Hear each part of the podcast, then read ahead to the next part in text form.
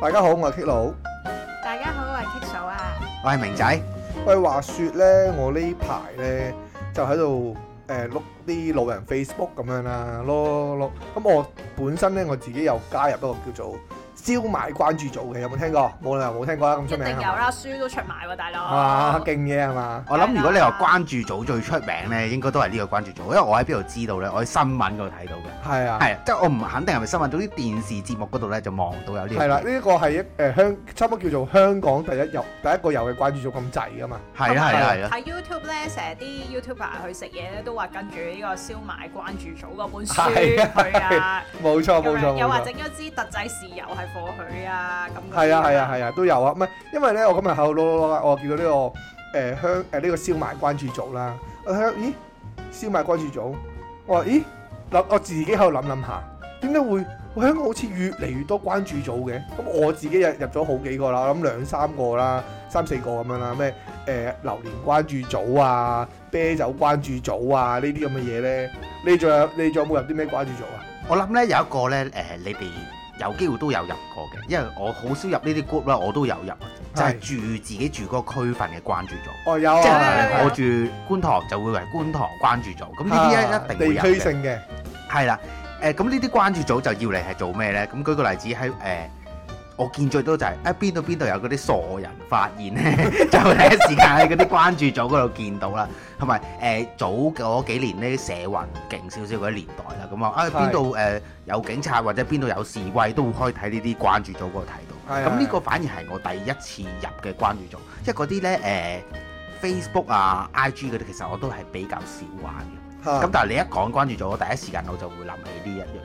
係啊咁。我啱啱你你話，誒想講呢個話題嘅時候，我自己咧上網抄下啦，有啲咩特別少少嘅關注組，我覺得有個好正，嗯例如有咧叫做海岸線關注組。啊哇，對於我嚟講咧係一樣好正嘅，因為好我。新鮮喎，聽都未聽同埋過。我大我佬好少人入，咁我哋又睇下佢講咩，就係講啊香港誒邊啲環境啊，誒嗰啲海啊水係靚啲啊。嗱呢啲喺我以前咧未有呢啲關注組嘅時候咧，我係啊其實我細個好中意去海邊玩嘅嘛，係係係，但我就唔係去游水嘅，我就係去睇嗰啲睇海，捉嗰啲海嗰啲生物蟹仔啊嗰啲，我好中意做呢樣 O 嘢。 K，咁我就有個秘技嘅。悲幾咯就，係咩 咧？舉個例子，誒、咁通常呢啲去沙灘啊，呢啲咁梗係誒夏天先去啦。咩時候去就係最靚咧？就係、你啱啱由凍轉熱嘅時候，咁係冬佢哋開天始就冇活躍人去啦游水噶嘛。係咁你知香港其實好多冇功德嗰啲人㗎啦。咁你一去到夏天，一過咗一兩個月咧，嗰啲香港嗰啲水質咧就會差好多㗎。係冇錯，咁以前咧未有呢啲關注組嘅時候，梗係冇人去分享呢啲秘技啦。咁我自己個秘技當年就係咩呢？一轉季嗰下呢，嗰一兩個禮拜呢，就一定要係咁去，因為嗰陣時啲水係最靚，最清直頭係。嘅，係啊，你喺香港就係可以見到啲好似感覺上係泰泰國嗰啲咁嘅水質啊，即係啊，睇好乾睇到淨個底度咁樣嗰啲就啊同嘛咪就係你踩着腳落去呃誒嗰、個沙灘嘅時候，即係就踩落去去個海嘅時候，可能啲水浸到去你菠蘿蓋，但係你都依然望到你嘅腳板嗰種咁嘅感覺咯。我哋講起水質咧，我即刻諗翻起咧，澳門啊，有冇見過澳門啲人玩玩 wakeboard 啊？啊，做咩啊？個海咧好似黃河咁樣喎，係咯，我即係超污撚糟污糟嘅喎！全部即係你見到佢嗰度咧，佢係冇啲好清澈嘅河啊，即係或者佢佢佢有沙灘噶嘛，啊，黑沙灘啊嘛，佢嗰度啲水都係污糟喎。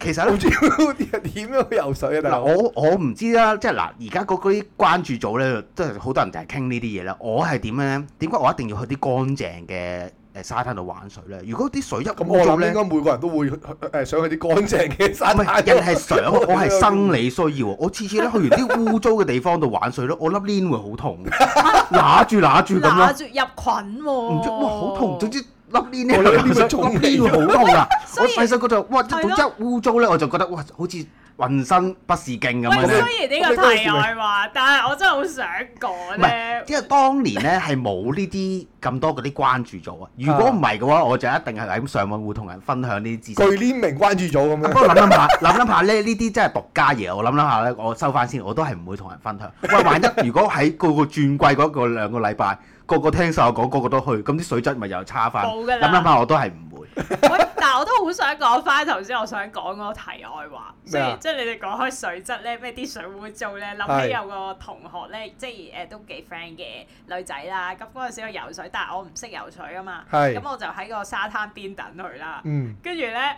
佢翻嚟話：哇！即係講晒粗口咁樣啦。啊，哇屌啊！誒頭先擘大個口啊，即係游緊擘大個口啦。由佢會擘大個口咁，佢佢有會問啊題佢我唔咁知樣，點解游啊！佢哇塊 M 巾飄嚟過嚟， 即刻翻嚟一巴。黐孖 筋，其實真係污糟嘅，所以係啊我都明點解明仔咧話嗱面會一定啲要面會腫起啊要嘛。爭取時間啊唔！係，所以我頭先我咁講啦，因為咧，佢我我就因為我睇咗嗰個燒賣關注咗，就諗起呢一樣嘢嘛。我就諗，哇，點解香港好似越嚟越多關注咗咁樣？咁我就 search 下啦，我就我就諗今日不如開個 topic 講，就講香港關注嘅關注組。心誒、心諗冇死啦，可以做個 topic 去講啦。屌你老味係已經有人開咗呢個 page 啦喎，屌！所以咩都可以關好多啊呢樣嘢實注在得嘅，其實係啊，直頭係一個風氣嚟連關注組都可嘅，以咩都關注咩都有關注嘅。係咯咁你唔淨止係 Facebook 啦，咁誒、可能你係 Telegram 啊，或者你係 IG 嗰啲類似咁嘅，嘢，嗯都會有呢個類型嘅關注組。我自己呢，誒、上得最多呢，其實係誒、我而家應該冇上，因為而家好翻，因為以前我濕疹最勁嘅時候，我係瘋狂上嗰啲濕疹關注組。組因為點解會係咁上呢啲呢？因為濕疹呢，喺嗰個醫學嚟到講啊，其實佢係冇一個絕對醫得好嘅方法嘅。我感覺我哋喺度圍爐取暖咯，成班喺度。咁所以咧，唔係，所以誒、的確係有少少咁嘅成分嘅。你會有誒、一有濕疹咧，你會有好多偏方嘅出現係嘅。其實啊成日聽唔同嘅人咧都有唔同嘅方法嘅喎，有啲人咧又話咩用牛奶浸浴啊。係。又可以啊咁樣，但係其實我發現咧，應該係每個人唔同嘅體質。我首先我覺得咧，咧我覺 得你哋誤會咗我，我所謂嘅圍爐取暖係做乜嘢咧？望緊住人哋啲濕疹，啊呢、個濕疹誒誒誒勁鉗啲過鉗過我喎、誒我都唔係好 差，啊有啲安慰。 其實係有用係嘛㗎，其實係真係你成個心係啊係情啊，你你即係點講咧？即係好似誒、如果你呢個時候你撲街嘅時候，你喺條街度哇大自然咁撲咗喺度，但係後面全部人都跟住你一齊撲，你都即刻覺得冇咁冇咁唔瘀啦。係係你咪咁嗰如果個你有撲咗喺度跪一跪，點知前面有個撲佢大字咁喺度，你就覺得你冇乜嘢。喂，咁如果入面揾唔到安慰要點啊？即刻離開關注咗。我當年嘅我呢，就喺裏面係揾到好多嘅安慰嘅，但係呢，誒、有碗話碗，有跌話跌咧，都賴過唔少嘅嘢。啊咁、我係試過係做啲咩呢？咁誒、有一個產品好興嘅喺濕疹界，叫咩死海十鹽親界死咩啊？死海鹽啊！係死海就死鹽係海嘅鹽啦，哦死真海嘅係鹽就話佢呢個礦物質個成分呢就好犀利嘅，咁啊係好幫助到你嘅皮膚嘅修復啦。有咁天就然有好性啦建議啲人呢就係一定係咁講㗎啦沖涼嘅時候就係誒攞呢啲誒死海鹽啦去溝你嘅水嚟到浸浴嘅。咁我當年呢，我一聽到呢個消息就即係就係睇嗰啲關注組啦，個個都話：咦，好似真係有啲用喎咁啊！火速就入貨入咗誒三四包咁樣，喂三四包係米咁大包咪嘅喎，咁大包，幾百蚊包㗎。哇黐哇撚但線 啊！係我想話濕疹啲皮膚嗰個時候，即係你有濕疹嘅皮膚應該粗鞋噶嘛，你就走去摸佢啊！唔係即係我啲落浸鹽，唔我係浸嘅我知浸咗我啲嘅，浸，咁你你你諗一諗你鹹噶嘛，咁你咪加速佢嘅發炎咯，唔係咁嘅咩？誒呃個功效唔講。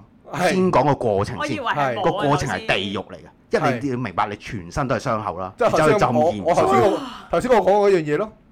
非常痛苦。啊係，咁但係啲人都咁講嘅，都係話痛苦嘅。都係話，誒啲人話，誒都好乸喎。但 係當年我嘅乸咧就唔係少，因為我係你落可能成在包手都知啊，你我成係好包米啊嚴重噶嘛，當年好嚴重嘅。我我我覺得我頂得順嗰下咧，哇！我我三包米咁大包，我用晒 喎。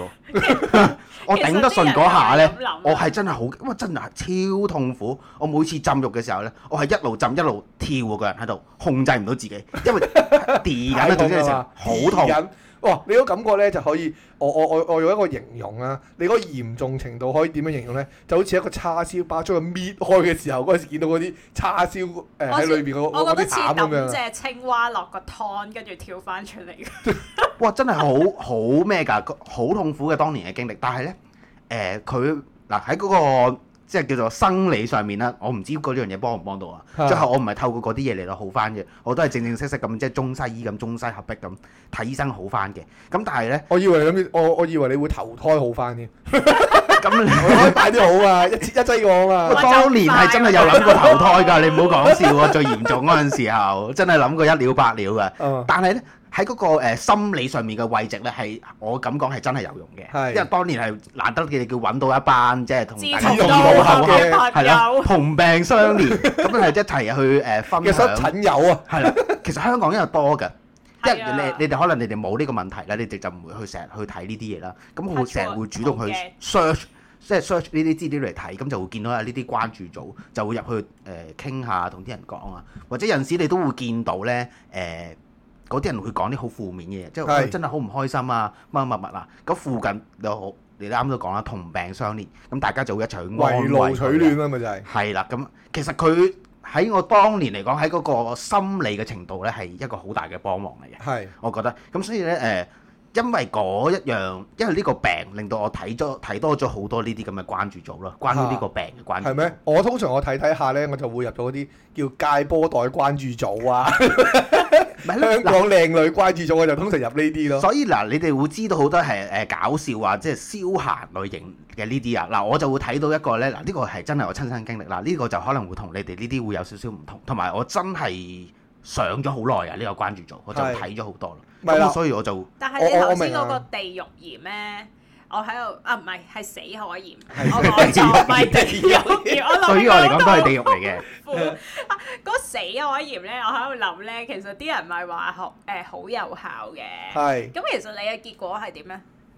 冇效咯，冇效咯，咁其實可能啲人就係覺得即係誒受咗嗰啲苦啊，哇！應咁辣應該得啦，應該應該冇死，應該真係有啲應效該喎。個腦啊有即係問題咯，我就即係諗到。個自我感覺良好咗啊，可能咁又吃得苦中苦，方為人上人咁樣，覺得自己應該揦一揦應該好翻啊！即係好似塊面咁樣啊！你你你誒、呃洗面咧嘅時候咧，譬如如果搽一啲嘢，你覺得有啲有少少刺激，你都可能心理作用覺得係好咗咁。嗱，佢嘅功效咧，死海鹽嘅誒有少少，對於我嚟講啦，我相信每人嘅體質唔同。當年嘅我咧，佢係冇幫到我，令到我好翻嘅。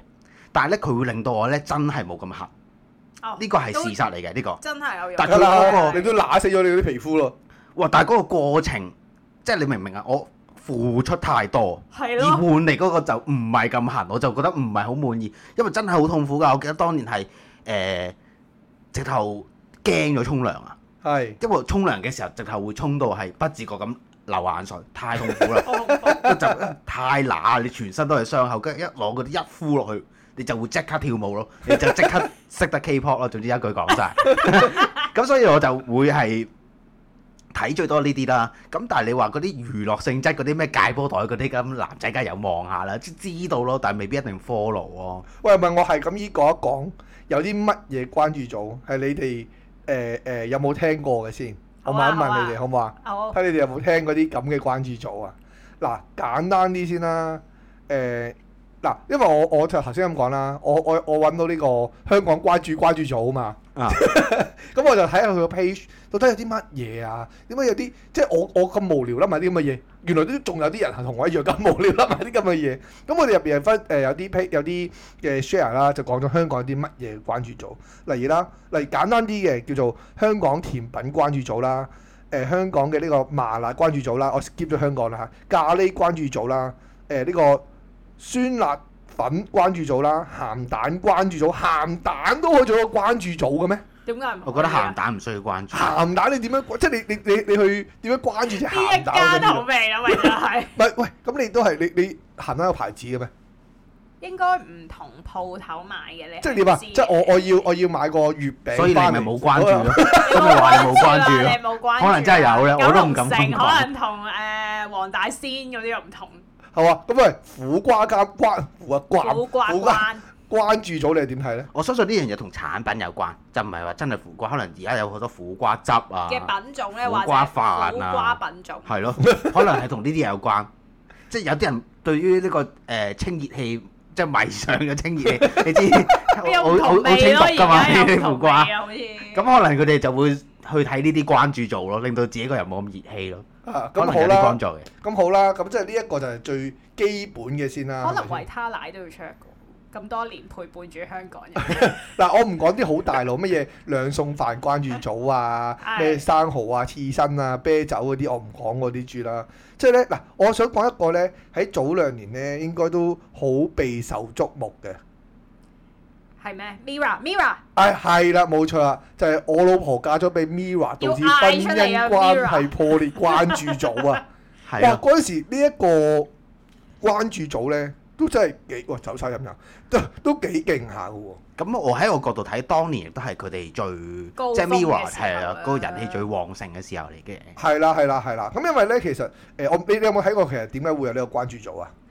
好似話嗰啲誒男人嘅老婆突然間就哦誒、將屋企嗰啲嘢換晒，變成晒所有 Mira 嘅飾品，係咪啊？誒、差唔多啦，差唔多啦。佢就佢就因為咧有三條仔咧，即係本身有三個 friend 啦。咁佢哋就誒、去，即係佢哋老婆就誒哎好、追 Mira，好迷咁樣啦。咁跟住之後咧就開始咧就將屋企啲嘢，即係屋企越嚟越多 Mira 嘅嘢。係咁佢哋就只不過係三個麻甩佬開一個 page 喺度咧，誒、自己自己圍爐嘅啫，真係三個麻甩佬自己誒、呃圍爐嘅啫。咁點知咧開咗之後咧就越嚟越多人加入咯喎。佢話唔知過咗兩三個月咧，就已經去到唔知兩三萬人。當時兩三萬人好勁噶嘛，其實我都覺得好瘋狂嘅。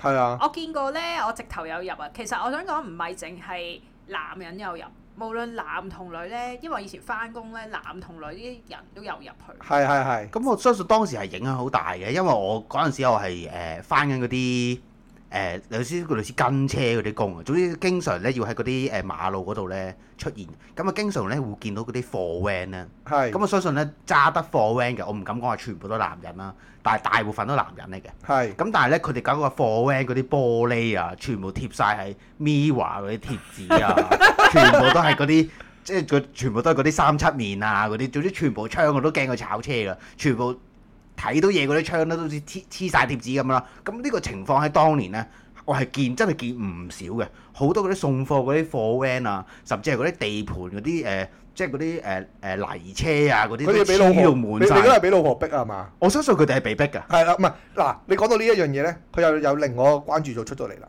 就係、香港女司機關注組， 喂，呢、個我真係唔知喎、咁呢個係煲定扁啊？梗係扁啦。係咯我相信係點解咧？扁咯因為佢成日都要即係屌鳩啲女司機，成日話啲女人唔識揸車啊嘛，戇鳩係咁樣噶嘛同埋，擔遮即係鳩衝啊嘛。哎喂，擔遮我轉頭我講埋俾你聽，屌你咪真係戇撚鳩，轉頭就我我誒早排咪係咁落雨啊嘛。啊！就關於一個擔車誒擔車擔遮嘅故事，我轉頭先再同你講。咁啊，我就係話呢個女司機關注組咧就做乜嘢咧？即係我之前咧，其實我冇入呢個 group 嘅，我只不過係撳入過去睇過下嘅啫。就係做乜嘢咧？就係、一班男司機啊，睇唔過眼啲女人咧揸車咧。咁當然啦，唔係唔係百分之一百嘅女人都係咁樣明白啦，就係百分之九十九嘅女人都係咁樣。係啦， 都鳩係招大佬。鳩揸嘅咯，即係佢哋好似誒誒誒，即係過誒即係點啊？cut 線唔使打燈啊，轉彎唔使打燈，誒誒誒黃燈差唔多誒呃轉紅燈照衝嗰啲咧，即係呢啲咁嘅話，即係誒誒好多時候有呢啲咁嘅嘢咯，即係又又或者綠燈唔識行啊嗰啲咧，好多㗎，通常都係女司機為主，或者誒，我嗰啲甚我甚至咧，因為我都係你一講呢啲咧，我就會誒諗分享我少少我見到嘅嘢啦係。我甚至咧見到咧一啲。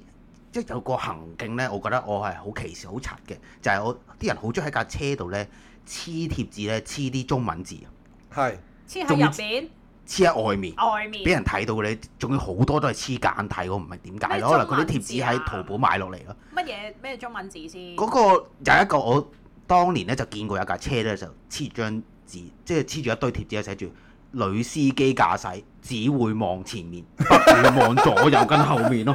話到 明俾你聽係咯，咯，緊 啲即係寫到明啊！咁其實係好事嚟嘅，我喺 喺我嘅我嘅角度，你覺估得？到你會即係你打咗個讚賞底先話俾，即係你我係一個誒、呃即係駕駛人士啦。我望住前面架車咁樣，咁我都唔敢黐到佢咁埋啦。喂，係嘛明仔，你覺得係好事咩？即係點樣樣啊？即係我今日去打劫，我就慣咗佢心啊，我係劫匪，都都係一件好事即係嚟佢覺得嘅咁佢樣啊。話定俾你起聽碼人啊。先佢好過佢唔話俾你知啊！即係佢有少少自有心理私預備明。啊雖然呢個行為我明你嬲咩位，你覺得好霸道啊嘛，係咪係啊？啊，好即係啊你應該戇鳩啊手，即係你瞻前顧後係一個道路使用者係應該負上嘅責任嚟噶嘛喂，。我係女人，我都覺得貼唔出啲咁嘅嘢 喎，大但可能佬誒、。當年我就真係見得多啊女女司機駕駛，即係真係你你係睇得到嘅，即係只要你誒長期喺呢個公香港公路上面生存咧，你好容易分得到 咧係係男一定有呢揸樣定係嘢女啊揸嘅，係分得到嘅。咁但係佢黐到明嘅嗱，你諗下，如果我係一個 P 牌仔啦，我自己本身都唔勁，我見到你咁講嘅時候，我都好我避仲忌啊驚過你啊！ 我咪唔敢黐到咁埋咯。咁、個意外發生嘅機率係真係會因為你黐到咁樣咧而降低咗嘅。啊，當但係然咧啦，我點解咁記得呢？咁記得呢單嘢啦，我都當然係覺得呢件事係好唔公平啦，係係亦都係覺得佢好不負責任啦。係係咁但係作為一分享，我哋都好想咁同你哋講，佢哋即係黐住晒喺度，一寫到明我係女司機，我淨係會望前面、後面同埋左右，我係唔理嘅咁樣。咁即係弱智喎，咁即係話咁我就會覺得哦我即刻開槍殺人係冇事係嘛？即係咁同你講啊嘛。咁其實係㗎，但係 佢即係佢佢起碼掛住個牌喺個心口話俾你知，我想開槍殺人先咯，就係、咁樣嘅分別咯。咁所以我就覺得誒、呃都係十樣唔好之中都有一樣好嘅，就係佢肯話一話俾人知咯。即係同埋黐孖筋，即係即係嗱，我我我就覺得呢啲係好有問題㗎啦，即係即係我覺得喂你你冇理由。明阿明仔，你都係你你都係有問題㗎啦，你都冇理由認同佢講呢一樣嘢咯，驚炒車啊嘛，咁係嘛嗰陣時係揾食噶嘛，大佬翻工咁樣，喂炒車冇誒冇得翻噶喎，冇糧出噶咯，咁好緊張嘅當年。嗰啲 OK 公司嗰啲車係唔可以有事，同埋我哋嗰啲咧工程車啊，當年係。係誒呃架車一有問題咧，就要自己俾錢搞掂嘅， OK，唔可以公司 cam 嘅。一經公司咧，就你個位就冇唔使你做 噶啦。咁好啦，我我頭先我哋講完嗰個女司機關注組啦，都夠晒戇鳩㗎啦，係係咪啊先？係即係屌撚到撲街㗎啦！呢一個即係我想睇下你哋有啲咩見解。香港紫色關注組，哇，楊千嬅大佬！紫色，全部即刻啲 air 咗係嘛？ 冇得好嗱，首先講，我想講紫色就係一個我最唔中意嘅顏色啦。係咁第二樣嘢咧就係、我想像到呢個關注組係咪即係佢買任何物品都係紫色啊？哦，唔係，佢哋個係咩啊宗旨係乜嘢咧？分享有啲乜嘢靚嘅紫色色嘅嘅物嘢 品，，係咯，咪即係分享啲紫色嘅物品咯。其實都係啦，係啦係啦。咁咧，我其實都有我碌碌下咧，其實都仲有個藍色關注組嘅，但係藍色關注組同紫色關注組咧，誒、個人數比例咧差好遠。 我相信即係紫紫色色會紫色係好多，多好多，啲紫色多好多紫都色另類啲。紫色多好多都唔緊要。我發現我入邊仲有三四個 friend 喺裏啊面。哇，唔係啊 嘛，係，你首先唔好理邊個係我個 friend 先。總之係入邊我有三四個 friend 都喺裏面。我見到我，咦、咁咁精神咧唔？係你咁講咧，我記得當年呢個咩紫色關注組，好似直頭係上過嗰啲咩東張西望嗰啲嚇添，咁癲咩？嚇好似係嘅。咁、我我就真好係唔好知啊好另類我好耐因為本身我冇睇睇，我冇睇。喺東啊張所以西咧，望，我就佢唔知佢可能咧咁樣對於佢嚟講有個人氣嘅 增加。咁其實我都覺得咧，佢中咗一個 point 位咧，就係佢始終呢個關注組咧，要要夠喺我心目中，起碼咧要夠小眾嗰件事。係咁的確咧，紫色咧係即係咁多種顏色嚟講，比較相即係相對嗰啲誒紅啊、藍啊，可能呢啲咧就比較少多人去咁我可能鍾遲意啲可能啊開翻個鴨屎綠關注組咁樣咯。 喂，唔係啊！你咁我你啱啱都識識講啦，分享啲靚嘅紫色嘅產品。咁、啊一樣產品要出到去紫色本身就係少啲㗎啦。係嗱，你係咪對比黑同白？你紫色嘅嘢係少啲先。你買部電話、買部電腦都係㗎。喂，你要買黑色、買白色梗係容易嘅，你買紫色就難好多㗎咯。所我以佢係真係有個需要關注嘅我我問程度我嘅，我我我覺我得俾你哋估下個紫色關注組有幾多人 like 嘅？幾多人兩三 like？萬咁啊嘛。唔得啦，唔止啊！我估佢咁樣問。唔係咁你我喂你要合理先得㗎，即係我咁樣問啫。我覺嗱，得全香港有七百萬人，你估咁但兩係唔係個個用三萬唔又係個個太少，我覺得。喺我我我係覺得三萬。啊啊嗱我哋我哋換住個角度睇先啦，先買關注組都係十零萬啫嘛。嗯，嗯咁你覺得紫色關注組有幾多？你覺得有幾多人？你覺得係多啊關先注？咗十零萬，咁我啊較高啲，我六萬啦，較唔高係啲。咁，你覺得幾多嘅關注？誒幾多嘅關注？呢個都係個小小 group 啊，對嗯我我覺得。但係我覺得呢個數字對我嚟講係比較出奇嘅。係啦，佢哋有成三萬人，或誒誒三哇萬唔左少，右其實唔少。三萬真係唔其實少，唔少即係喺我嘅角度去睇啊，一個個紫色啫喎，淨係屌，真係好戇鳩啊！你呢同樣燒賣嗰嘢啲冇得比啊！燒賣嗰啲係香港嘅傳統街邊小食嚟噶嘛，佢代表到香港噶嘛。但係紫色唔代表香港任何嘢噶喎，係佢係代表一樣小眾嘅，即係你用一樣小眾嘅嘢聚集到兩三萬人，都好同一撚樣癲大啊眾嘅嘢聚集到十零萬，咁我反而覺得紫色嘅勁啲喎。 你試下鴨屎六關注組，你睇下有冇兩三萬、兩三啊千都未必有。我我再再揾個再堅啲嘅俾你聽啊，叫做香港鳩沖咖啡關注組，即即係咩亂嚟啊亂嚟沖杯咖啡，自己自己沖咖啡嗰啲係嘛？唔係佢佢嗰佢嗰個 page 個宗旨係乜嘢啊？鳩沖唔係形式，係態度。哇！即係佢哋一定要溝溝通通咖係嘛？啡係呢個享受層，即係嗱，我覺得我我嗱我冇入入去睇啦，我估啦，即係話啲人咧誒、沖咖啡，喂，我都係想飲翻杯咖啡啫，唔、啊需要又去到咁咁咁多嘅講法，可能我淨係沖翻一杯誒嗰啲叫做冷泡咖啡又好啊，嗰啲咁好簡單嘅啫嘛，咁我就算咯，即係當夠沖，我估係咁樣啫，我我我唔喺裏邊，佢都成五萬幾人 follow 喎，你唔好啊呢講個。呢個仲多過好撚癲啊嘛好撚癲啊嘛！即係即係即係估佢唔到啊。咁未必嘅，佢呢樣嘢可能係未必同溝通呢兩個字有關，係同咖啡咯。即係如果我係一個唔溝通但我好中意咖啡嘅人，我都想知道啲人點樣溝通咖啡。但係我覺得可能佢個名但係有兼明，但係係有一個係叫咯我做哋都覺得好香奇怪港咖啡關注組喎，有咁夠唔夠溝通呢 個多啊？可能都唔夠啊。誒，未必夠，應該大家講。我要再碌下，我唔哎我我我唔我唔記得咗，我有我有見到嘅，但係我就我冇相信係咯，我去我我覺得阿係我去 Kiko 話齋啦，佢始終佢個名咧有嗰堅力個咯堅力喺你度，常人通常入咗咖啡先，然後咧可能無啦啦彈出嚟 suggested for you 咁樣咧，係咯，跟住就變咗有咩溝都通。想知佢點樣溝通法㗎嘛。咁無係啦啦係就會有啲 relate to 咖可啡能係嗰啲咩已你已啊經玩到嗰啲雀巢五合一咖啡粉咧，你仲要係就咁倒落個口度，再倒啲滾水落個口度，你知唔啷口，最個人搖 咯，最個人搖咯，啷口直接飲係咯。咯，你知嗰啲咧 Facebook 咧唔知點解咧，好似成日偷聽到我講嘢咁樣。事實係偷聽緊我嘅，我成日講完嗰樣嘢咧咁啱喎，我同阿財哥個老婆咧講完嘢咧，啊譬如咧我哋嗰日咧講緊洗地機喎，咁講完咧佢即刻睇 Facebook 嗰度彈出嚟啊，即係有個洗地機嘅產品咧，我即刻覺得咧，跟住可能 relay。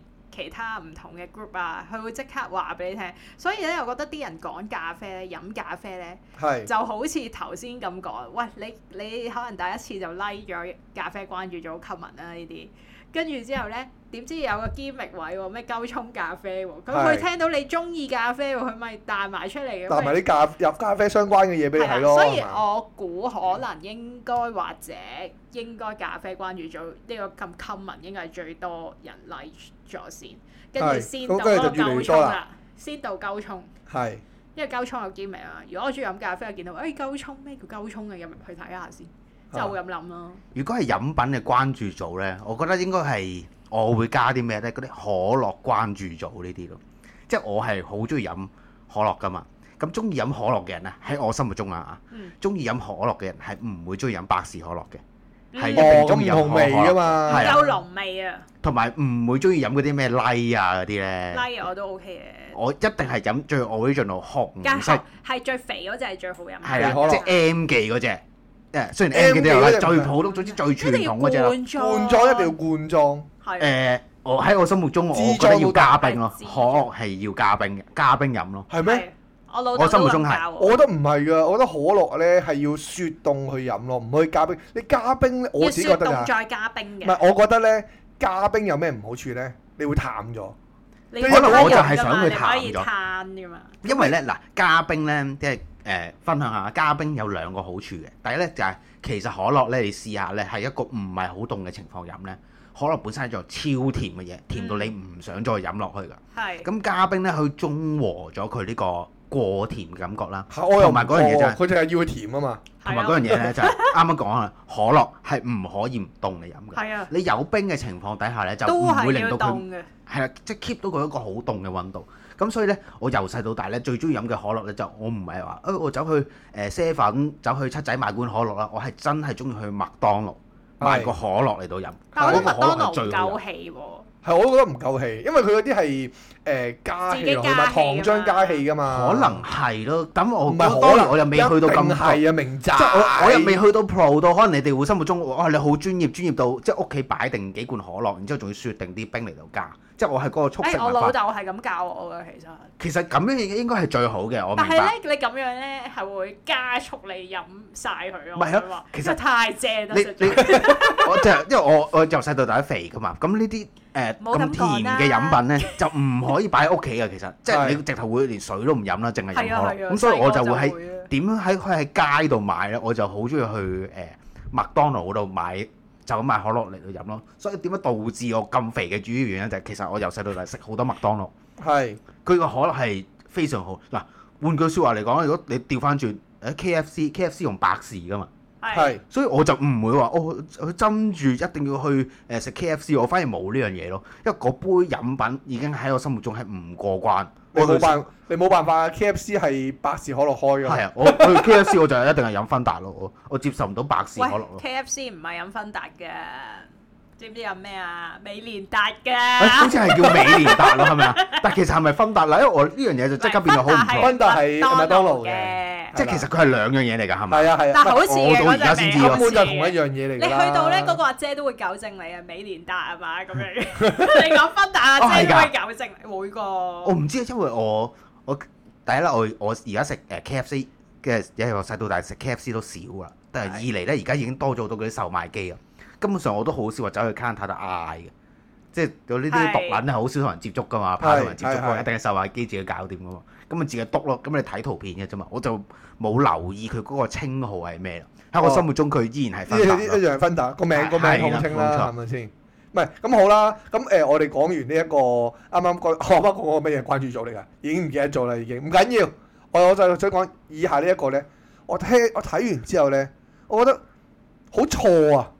佢係乜嘢咧？我聽下。叫深圳代購關注組。我心諗以前唔係啲人落嚟香港做代購嘅咩？而家點樣翻大陸做代購㗎？大佬啊，做乜嘢事啊？佢一定係深圳人嚟㗎，我試下開闢下有冇其他生意 咯。咁你深圳誒誒落嚟有一轉啊嘛，呢度香港翻上去有一可能轉見到啊嘛。哇，個個去大阪、去東京都有嘢代購賺到錢喎。我自己住深圳 睇有冇嘢代購賺到喂你錢。諗下先啦，以前誒點解？就當然啦，當年誒誒誒，我諗早幾年都好多人翻大陸啦。但係係咪啲人唔記得晒啲地溝油啊、嗰啲嗰啲誒化學品啊、咩好味假啊蛋假奶啊咁樣嗰啲咁好味嘅啊嘢，全係部咪都全好部味唔啦記得晒咧？呢啲咁嘅嘢，其實大陸就係要玩食呢啲化學嘢 咯。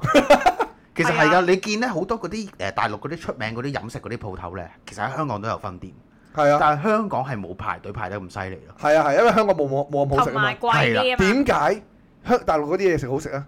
一滴香唔夠，我落夠兩滴，係啊唔夠掂，所以掉落你條頸度，咁佢同埋-喂，同埋-成 個湯底喺個喺個喺個喉打落度嚟入啊，啊打落嚟啊！同埋啲人個個禮拜都返去啊，而家成日都話，誒，咩港人返大陸數字激增咁樣㗎嘛。係啊係啊係啊，又- 又平，我見呢，以前啲同事呢，真係喎，而家癲到呢，連慶祝生日啊，都要返大陸啊，個女生日又返大陸啊，總之個禮拜六日好似都係紀念日都要返大陸咁樣啦。我我呢一兩日咧。好黐線啊，我覺得。我呢兩日先睇到嗰個新聞咧，講話誒，即係訪問翻佢深圳嗰啲商家咧，因為而家咧係的確香港人翻大陸咧係有個潮流喺度，未必係我哋呢個年齡層，可能係嗰啲年齡再大少少嗰啲人啦。係啊咁佢哋咧就話誒、即係訪問翻嗰啲深圳嗰啲商家，佢話而家咧咁多人排隊啊，其實大部分排隊嗰啲咧佔緊八九成，八九成咧都係香港人嚟嘅。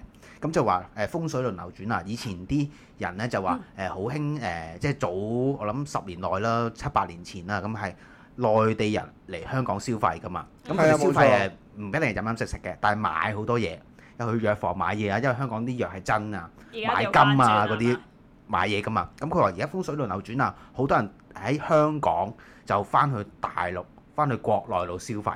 我見到個風氣都係嘅，因為我去剪頭髮嘅時候啦，我個髮型師就係嗰啲單親爸爸嚟。咁佢就話經常咧禮拜六日咧就要帶個小朋友去放電啊。佢話咧大陸嗰啲商場做得好好啊，有嗰啲誒即係機動遊戲喺度，俾佢抌個小朋友喺嗰度就自己可以玩。哇！佢唔怕玩半佢日佢唔怕啊佢小朋友會死啊！唔怕啦，咁我唔怕唔知佢啊。咩。哇！你諗下咁多嗰啲嗱意我外話俾發你生，聽成日而都家唔你頭先講啲咩一滴香兩滴香嗰啲咧，一滴其香，唔實落唔唔夠香啊，落夠兩滴係啫，啦唔係兩滴啊香。 係唔知點知有冇新研發啊？未發掘到啫。人哋係係係係，咁咧誒，我覺得而家啲人咧已經遺忘晒所有呢啲嘢㗎啦，所以咧佢哋唔會覺得有問題啦。咁佢亦都唔覺得玩係安全。你唔覺得香港人對大陸嘅即係好似多咗一份信心？唔知點講。嚇，唔係我覺得係香港人嗰個記性太撚差啫。屌你尾過咗一排就忘記晒啲，我即係都相信係記性嘅問題。係啊，真係兩嘢就冇咗件事咁樣噶啦，已經。即係可會記以得可以同你哋分享下喎呢一啲樣嘢啦。當你哋打開一個食物嘅圖表嘅時候，即係佢後面嘅成分嘅時候啦。咁佢嗱，舉個例子，呢樣嘢係甜嘅，咁佢誒又會有果糖，又會有蔗糖，又會有乜乜乜乜糖，乜乜乜乜糖。咁但係你有冇諗過個問題？點解都係為咗帶嚟甜味？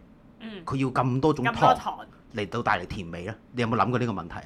冇喎，真係。其實主最主要原因就係、如果佢放死落一隻糖，但我放死落果糖嗰度，佢就會成分超標。嗯所以我為咗唔俾佢成分超標，過到嗰個安檢啊，哦咁、我就要揾其他唔同嘅化學物質。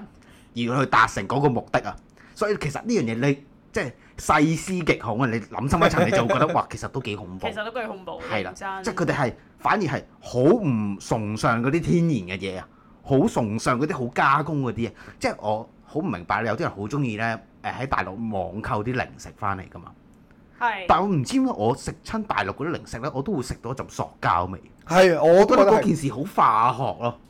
誒、我記得咧，誒、我哋上有個朋友，我上去我哋上去財哥屋企啊，財哥屋企咪成日食嗰財哥好啲崇朋尚友啊，喎，朋友係係我啱啱想講朋友唔係朋仔，財哥咩啊？啊不啊，佢好崇尚，佢有佢一直好中意食噶嘛，辣條啊嘛，佢係咩無桃咯？ 成日俾我食咩素無哦，桃？爽爽毛係啊肚我定知素毛肚？我知係一包又誒白色包裝嗰嗰包嘢嘛，係係係，好似係白色嘅包裝，好係似牛柏葉咁係係嘅應該係類似啲咁嘅嘢，我睇個包唔裝，係唔我一個係，都我冇食過。我我講嗰只辣條咧無血旺啊，好似叫係無血旺係，誒、我唔講無血旺，所以我就講誒、辣條，就一條白色咁嘅嘢啦，你唔知佢咩嚟嘅喎，嗯爽爽地嘅，但係佢有好大陣麻辣香嗯咁嘅嘅味擦嘅膠，咩啊？麻辣香嘅擦膠，誒，你估到差唔多啦。嗱，誒、麻辣香嘅有菜正常咧，佢個做呢一樣嘢咧，佢應該係啲咩嚟嘅？佢應該係筍嚟嘅。正常哦咁、但係咧，喺好耐誒之前已經有講過好多次噶啦，有用一樣嘢去做出嚟個口感同個筍係一樣口感嘅，筷子就係木筷子，就係木筷子。係啊係啊，誒大家都有即係全部都有聽過知噶嘛，大家都知噶嘛我。冇遺忘啊，喎，咪，但係都仲係有好多人會食呢一樣嘢，即係我覺得就係已經係誒好有問阿題啦。財哥好中意食呢樣嘢嘅。誒財哥好中意食呢一類型嘅 嘢啦。係啊佢中意發掘呢啲嘢。開其實頭好細細個我就食過辣條呢樣嘢。誒，我第一個我咁其實係咪即係咁佢寫係辣條啦？咁其實佢形容係咪真係啲筍嚟㗎？其實誒，正我覺得路佢應該啱我應該我覺得好係似啲僆仔用剩嗰啲擦膠咯。 我喺我心目中永遠都係佢個成分表，我已經唔睇啦。唔係我知，但係佢話自己係筍嚟㗎嘛。其實唔辣，係，我佢唔冇知講啊佢係真筍嚟係嘅佢，冇講自己係咩嚟㗎。佢直頭冇寫係乜嘢嚟㗎，喺佢個包裝度都冇寫哦㗎。我我唔係知我係我去，我覺得我唔知佢係啲乜嘢嘛。嚇咁跟住之後我上網去揾翻啲人講，就正常應該係揾筍做。我係揾出嚟嘅啫，呢呢一樣嘢係唔係個包裝？我記得包裝度係冇寫㗎。係你寫睇晒佢入邊寫寫嗰啲嘢，你冇冇一樣嘢知道佢係啲乜嘢嚟 嘅？係啊，真係黐孖筋嘅呢一樣嘢。同埋大陸有樣嘢好勁啦，誒、我又係即係點解咧？係同大家分享一下一個誒、大陸嗰啲叫咩？叫誒、博主啊，叫係唔知咩咩飛哥嘅，係一個係專門咧誒、講一個叫誒、食物安全嘅一個人嚟嘅。嚇咁佢咧啊咁我應該喂死㗎咯喎，俾共佢享的督撚確係收咗 山嘅，但係佢重新再出過嚟，佢重新再出過嚟，但係出過嚟之後就變咗第二個人啦，即係已經俾中央再改造咗啦。係啊嗰兩個腦啦，係係個樣一但係樣佢嘅。當年咧就係專門去講呢啲嘢，即係我啱啱所講嘅誒咩食物誒、即係嗰啲飲料點解啲糖分要誒、分開咁多種啊？呢啲全部都係佢嗰度吸收翻嚟嘅呢啲知識。咁佢咧仲有同我講一樣嘢好恐怖，我覺得係咩咧？合成肉就係咩？佢話哦，佢佢佢同你講噶係嘛？我睇佢啲所以片，佢平平時同你傾開電話嘅係咪？面嘴唔係啊！佢佢有佢講，係佢有佢講，我插翻條 hand free 咪等於佢喺度自知講啊。 OK OK 佢 OK。講緊合成肉，佢就係話：誒，你有冇諗過點解誒大陸咁多嗰啲誒四五十蚊啊咧就可以誒自助火鍋啊，食咁多羊肉啊、牛肉啊呢啲，即係應該係好有成本嘅嘢啦。係跟住佢就佢好多時候咧，佢最犀利嘅地方係咩咧？佢唔係淨係講，佢會用佢行動做俾你睇嘅。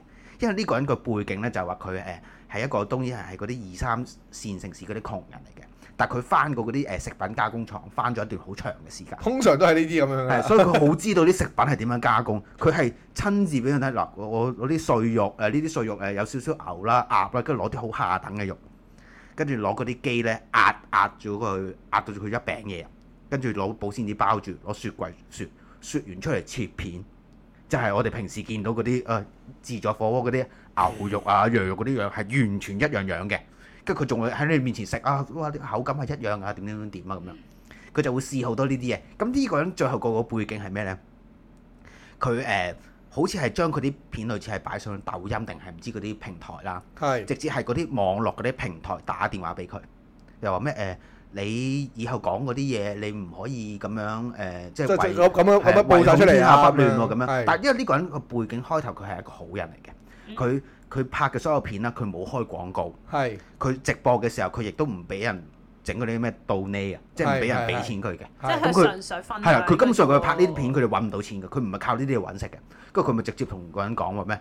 誒咁啊，咁你咪鏟咗我 account 咯，我以後唔拍啦，你鏟咗我 account 啦咁樣。跟住無耐之後咧，佢好似係自己鏟咗個 account 嘅。係跟住可能過咗一年半載之後咧，佢成個人即係無啦啦西裝骨骨咁出翻晒嚟啊！同樣係講嗰啲食物安全嘅嘢，係但係好多人都已經 feel 到佢個人係唔同咗㗎啦。即係佢後面好明顯地係有啲資本幫緊佢，係即係你想講咩我就要你講咩啦咁樣。係，咁我所俾以錢你後要你講，係啦，佢後尾的確係變咗質嘅，但係開頭嘅佢係的確為我對內地嘅食物安全咧帶嚟一個全即係身嘅體驗啊，全新嘅體驗啦，同埋真係知識嘅衝擊咯。佢係。係真係教識咗我好多嘢，咁呢個亦都係一樣好關注嘅嘢咯。嗱，即係你食講到你講到嗰啲嘢食咧，我我又誒睇我又話又爛少少啊，就係咧誒，你頭先講咪話好多嗰啲喂好多嗰啲下等肉係啊攞出係啊哦嚟溝埋一齊嘅，你知唔知下等肉係邊度得翻嚟嘅？邊度得翻嚟？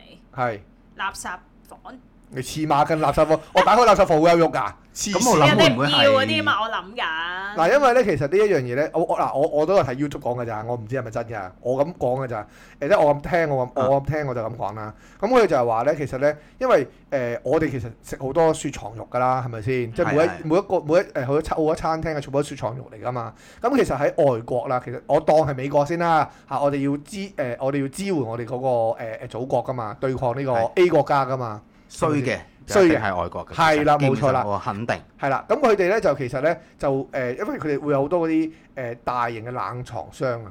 咁嗯佢哋其實一般嘅冷藏肉咧，佢哋誒講個冷藏嘅期限咧，一般咧十年嘅啫。十年之後咧，其實你應該去銷毀佢嘅，即係你十年之後你其實唔應該去用。我冇記錯應該係十年呢個單位嘅。OK，大概 roughly 啦，我當係先啦嚇。OK，我唔係好大印象啦。咁但係咧，有啲肉咧，你可能會唔記得咗擺咗好耐噶嘛，係即係可能過咗廿零三十年噶嘛。咁嗰啲肉咧，其實你唔賣得噶啦，你就會賣，你就會將佢成批賣去中國咯。但喺中國嗰度就誒、呃去做呢啲咁嘅嘢咯。哦，即係再加工係啦，咁嗰批肉其實本身已經係應該要銷我毀以為㗎嘛。係驚佢哋適應咗啲咁凍嘅天氣翻山，你你要銷毀本身嗰個嘢係嗰嚿嘢本身已經係零成本噶啦嘛，你只不過係平啲係冇錯賣俾佢哋啫嘛。咁你咪已經係獲利翻啲嘢咯。係實係有啲古怪嘅，即係你即係我相信啲肉啊嗰啲，因為誒、呃我哋嘅地區，我哋嘅國家唔係主力嘅生產國嚟。係啦，我哋唔好再講中國嘅壞話，唔係係我哋唔好再講祖國嘅誒誒啲肉嘅問題啦。我翻翻嚟頭先明仔你同我講嗰一句嗰一樣嘢先，擔謝。我係真係覺得咧，香港咁撚多個關注我，我頭先即刻 search 有冇呢個香誒擔遮考牌關注組係冇嘅，我覺得要咯呢樣嘢。就屌你開翻過我哋，應該要開飯個。哇！屌你咩？即係嗱，尤其是啲女人，即係阿 K 所喺度，我我都唔都冇得唔敢講。啲女人好似真係唔撚識擔遮，尤其是啲阿姐啊，嗰啲四五十歲嗰啲阿姐咧，屌你把誒落雨咧擔撚住把遮咧，好似喺度跳舞咁喺條街度，屌你咁樣！ 我我好彩我，因為我誒、呃就我本身我冇近視嘅，但我都一定要戴翻副眼鏡。點解咧？我就要保護我隻眼，佢有個保護網喺度啊，即係唔好俾佢攻擊我隻眼啊！唔係，我覺得呢樣嘢都同高度有關。咁我已經唔高㗎啦，我再嗌你米二啊嘛所以我明白呢個心情。我 有一米咩？原來 我就 feel 到咧，一落雨係戒頸啊！你明唔明啊？即係古代嗰啲刺客咧，現代出現。啊其實我明白呢個心情，我明白點解你話嗰啲女人誒擔遮嗰啲四五十歲，係但係咧我同佢哋差唔多高 啊，係，唉呢啲正常高度嚟噶嘛。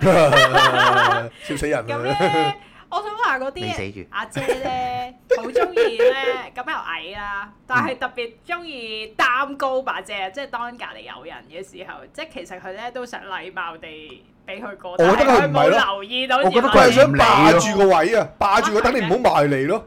同埋我覺得有樣嘢要好緊要咧，就係有啲位置咧，即係我覺得呢樣嘢係同功德有關，就係、當你擔緊遮嘅時候咧，落落好大雨啦，你去到禪縫嘅時候咧，啊，有啲人係冇帶遮噶嘛。係啊你，去到禪縫嘅時候，你即係有啲人係好中意行出去啊開住把遮我，明啊，我明啊但係走入禪縫嗰度係啊行係啊。啊，我好撚憎呢我啲好人撚憎呢啲我都人啊。係喎。啊，K 嫂係呢啲人嚟㗎。我唔會啊，我會行出去。啱啱先但我講啫你冇無聊你話幾少嘢啊嘅。你你有兩個做法，你一係咧你去你你話，哎我擔遮好攰，你去到禪縫嘅時候你就收翻把遮。啱啊啱啊，你一係你就咁樣哦好多人喎，真係有好多人冇帶遮嚟，突然間落場雨。咁啊行出去係咯行出面你就咯行出去。係啊，你又可以舒舒服服咁，即係條路好順啦，係咪啊係你落緊雨，你自己有遮，你又可以即係用翻你自己嘅權利，我自己條路自己行掂啦。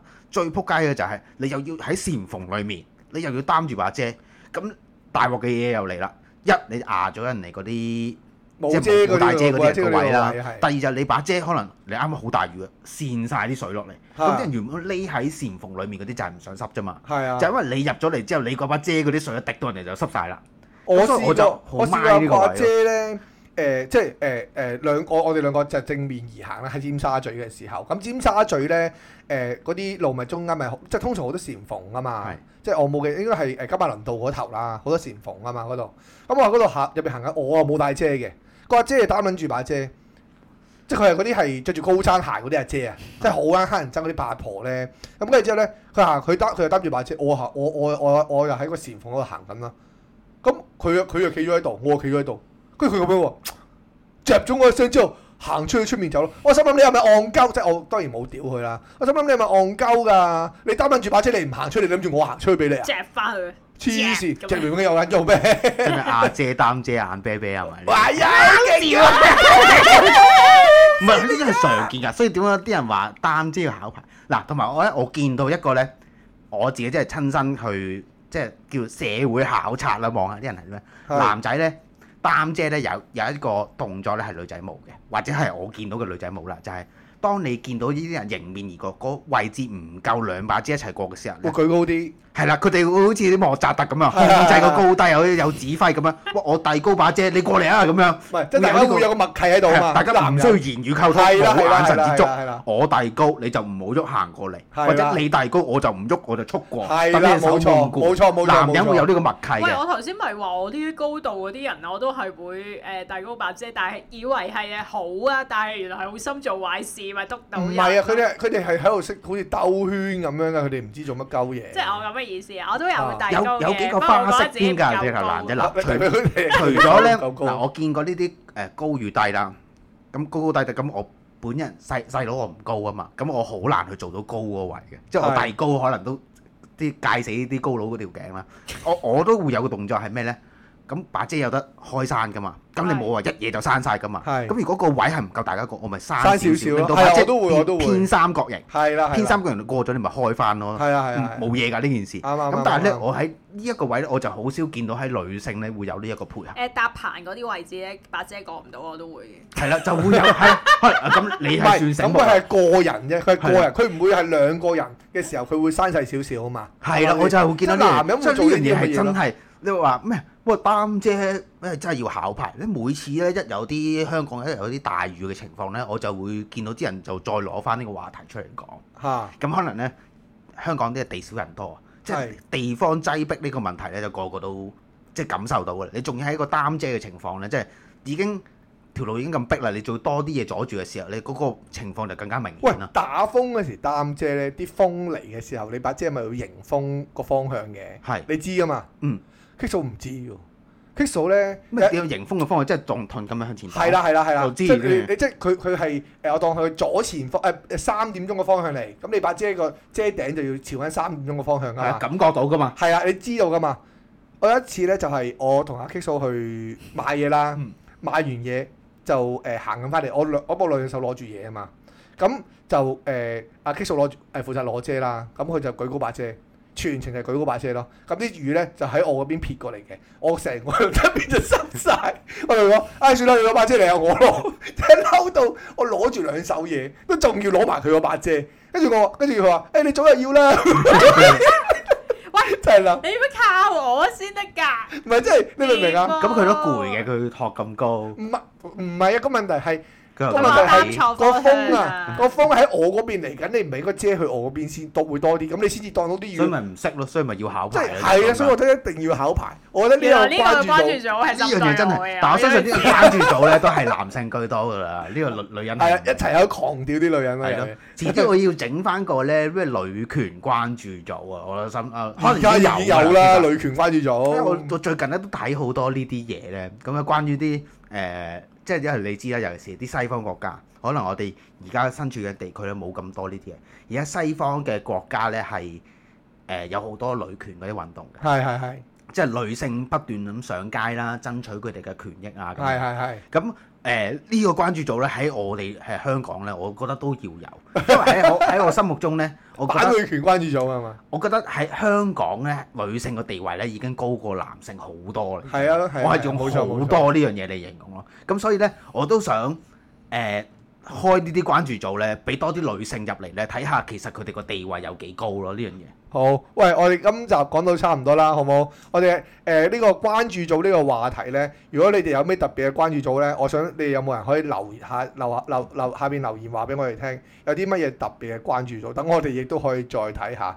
我哋下個禮拜再見。喂，同埋 at 我哋 IG 喎，Kick Couple K I C K C O U P L E 喎好，就咁啊，拜拜。拜拜。 ，thank you，拜拜。